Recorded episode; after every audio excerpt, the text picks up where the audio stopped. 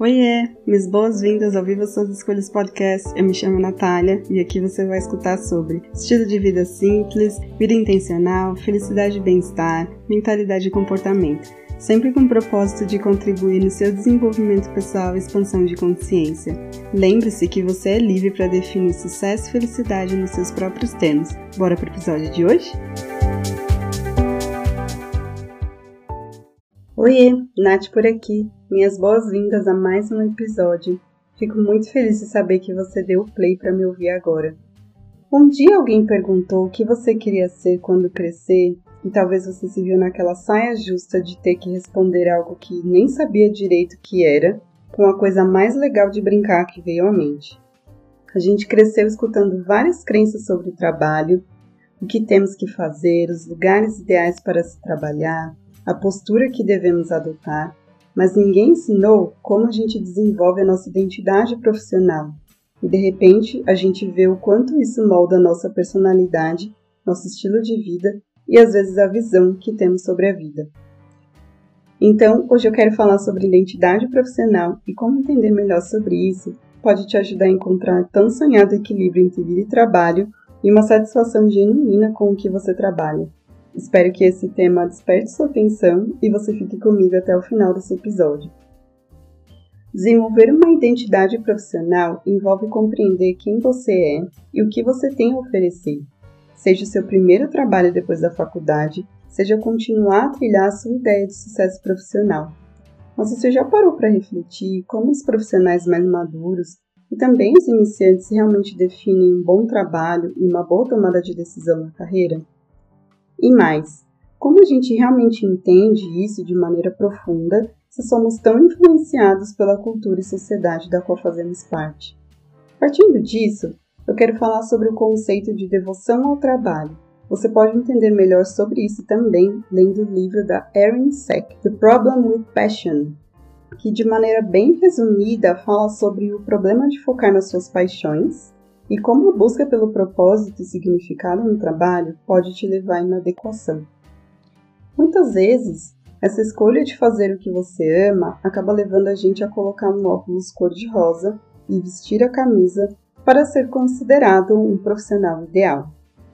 É algo que faz parte da cultura de várias organizações e faz muitas pessoas investirem tempo, energia e foco no sucesso da empresa e esquecer do autocuidado.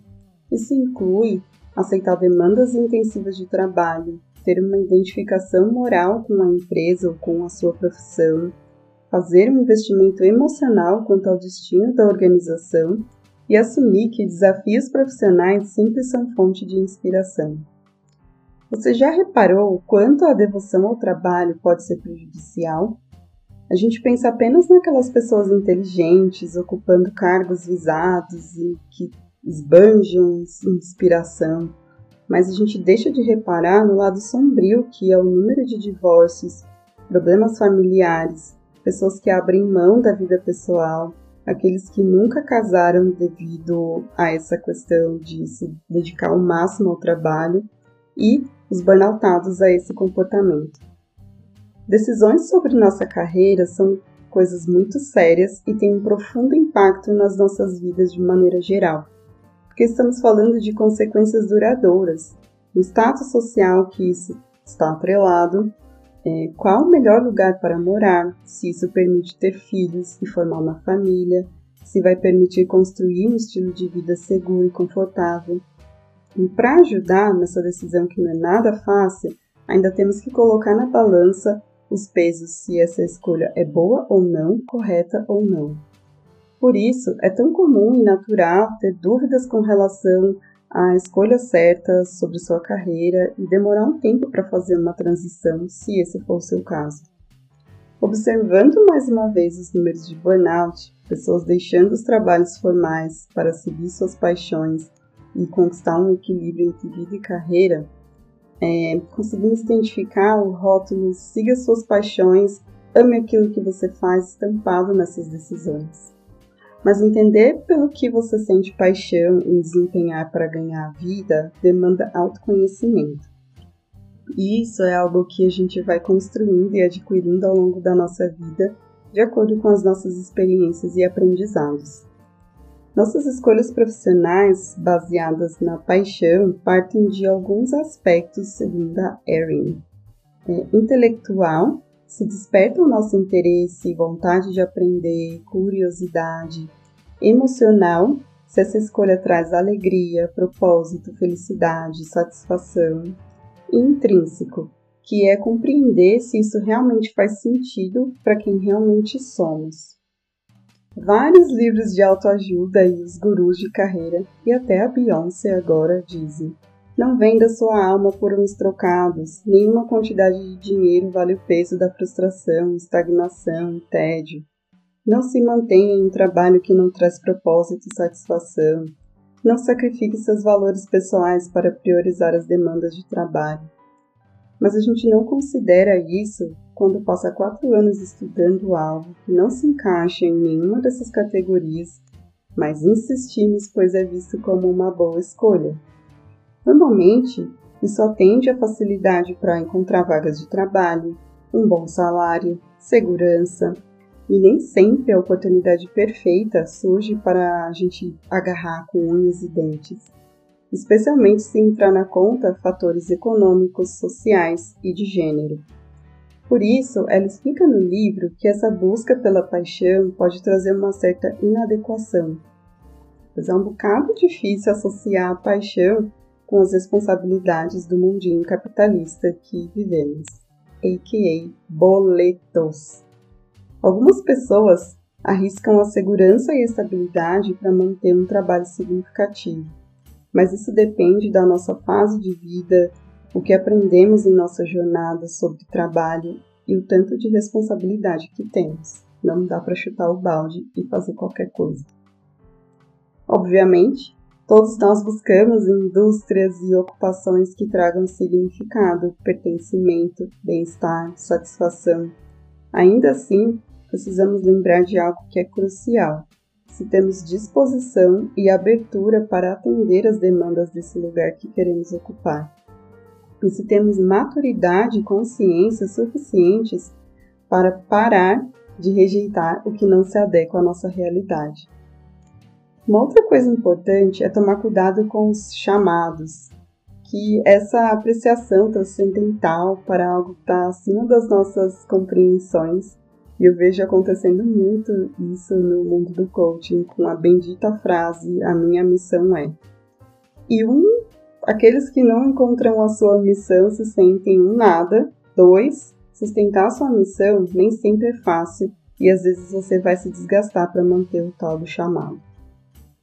Esse chamado pode ser nomeado também como um dever moral, que é o que faz muitas pessoas aceitarem baixos salários, ambientes tóxicos, condições precárias, falta de segurança, sacrificar tempo e energia e resultam em exaustão e burnout.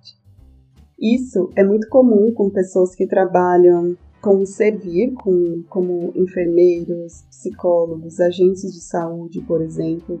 Eu sempre vou lembrar de uma amiga muito querida minha que trabalha como psicóloga e durante muito tempo ela não conseguia se ver ganhando um salário melhor porque ela achava que tinha que desempenhar uma missão com o trabalho que ela faz com psicologia. E isso é muito, muito, muito, muito sério. Por isso que hoje existem vários profissionais é, reforçando a mensagem de que sim, psicólogos podem sim ganhar dinheiro e podem sim viver em prosperidade. Bom, Acho que agora você já tem um bom contexto e fatores para pensar mais a fundo sobre isso, e eu quero compartilhar algumas estratégias para você criar a sua identidade profissional. Obviamente, aqui é só um comecinho, é uma ideia básica, mas existem várias avaliações e testes de personalidade que te ajudam a ter uma visão sobre isso. E a ideia aqui é que você não tenha influências, que você consiga dizer e responder as coisas por si só. Primeiro, pense na sua educação sobre as suas experiências de vida e de trabalho. É importante reconhecer onde você está e como anda o seu relacionamento com o trabalho. Quais habilidades você desenvolveu, quais conhecimentos adquiriu, como você aprendeu a se comportar no ambiente de trabalho. O que você valoriza e é inegociável no seu trabalho? Quais crenças sobre o trabalho você adquiriu? Qual é o seu modelo de ética para você criar a sua visão de um trabalho com propósito e significado? 2. Pensando agora no lugar que você deseja ocupar, de que maneira você gostaria de contribuir? Qual impacto gostaria de causar na sociedade ao trabalhar em parceria com uma empresa ou em carreira solo? O que você acredita que está ultrapassado e pode ganhar uma nova visão? Qual é a sua rotina de trabalho ideal? Como são as pessoas com quem você gostaria de trabalhar? Qual é a impressão que você quer causar nas pessoas que se relacionam com você no trabalho? 3. Lembre-se que você não é o cargo que você ocupa, você é simplesmente um ser humano. Você não é os projetos que você gerencia, muito menos a sua lista de atividades ou a sua caixa de entrada. Seus líderes não gerenciam sua vida. Você vive, respira, se relaciona, se diverte, pensa isso não significa que você deva abrir mão da ambição e se contentar com menos ou a falta de satisfação profissional. Embora o que você realiza no trabalho faça parte da sua vida, isso não define o seu valor como pessoa. Então, pensando nisso, relembre seus casos de sucesso e como isso te ajudou a construir a sua carreira e ter o um reconhecimento que tem. Mesmo que seu trabalho não seja se expor tanto, Toda e qualquer profissão é importante. 4. Peça feedback à sua rede de apoio no trabalho. Sempre tem aquelas pessoas com quem a gente tem um relacionamento mais próximo. Se você se sentir confortável, pergunte a essas pessoas, até umas 10 pessoas no máximo, a seguinte frase: Quando eu estive no meu melhor? A gente sempre vai ser lembrado pelo nosso profissionalismo, bondade, pontualidade, aquela ajuda que estendeu durante um momento de desafios. Procure enxergar alguns padrões nessas respostas que as pessoas vão te trazer. Tem muito que você pode descobrir sobre a sua identidade profissional aí. 5. O que tem atrapalhado o seu desempenho? São seus pensamentos negativos quanto à carreira? A dificuldade de parar de se culpar pela sua produtividade? O excesso de trabalho? As informações que você consome nas redes sociais? Tudo isso contribui para sua identidade profissional, pois, infelizmente, somos facilmente influenciados pelo ambiente que estamos. Desde os grupos de amigos e familiares, seus vizinhos, colegas da pós-graduação, aquela pessoa querida que vive reclamando do chefe, observe o quanto realmente é seu e o quanto você está absorvendo do ambiente que você frequenta. 6. O que seria o trabalho ideal para a pessoa que você é? O que você faz e o que aprende nesse trabalho? Como esse trabalho suporta o seu estilo de vida? Você sente que tem autonomia e liberdade? É possível ter flexibilidade? Do que você abre mão sem medo? Você possui metas e ambições? Quais são? Você trabalha por conta ou em parceria? Existe uma visão compartilhada para que todo mundo esteja na mesma página? Existem outras pessoas trilhando esse mesmo caminho? O que elas dizem sobre isso? Qual é a sua definição de uma carreira bem-sucedida? Bom, espero que esses questionamentos e investigações é, tragam muito mais clareza quanto à sua identidade profissional e, claro, você consiga se desenvolver em sua carreira e que isso te traga confiança e entusiasmo quanto àquilo que você almeja alcançar no seu futuro. Para finalizar, é importante lembrar que quando estamos nos preparando para o sucesso, seja lá o que isso significa para você, a gente vai enfrentar um sério problema: a batalha mental nas nossas cabecinhas. A maior forma de resistência que costumamos experimentar ao tentar alcançar algo importante vem de dentro. Aprender a regular nosso estado emocional e psicológico é essencial para aquilo que estamos vivenciando agora e também para o restante das nossas vidas. E existem três culpados internos bem comuns para que a gente tente sabotar a nossa própria ambição. O primeiro deles é a impaciência, sempre vai levar mais tempo do que queremos ou pensamos que seria. Dúvida, a gente sempre vai questionar a nossa capacidade de atingir esses objetivos. 3. Futilidade.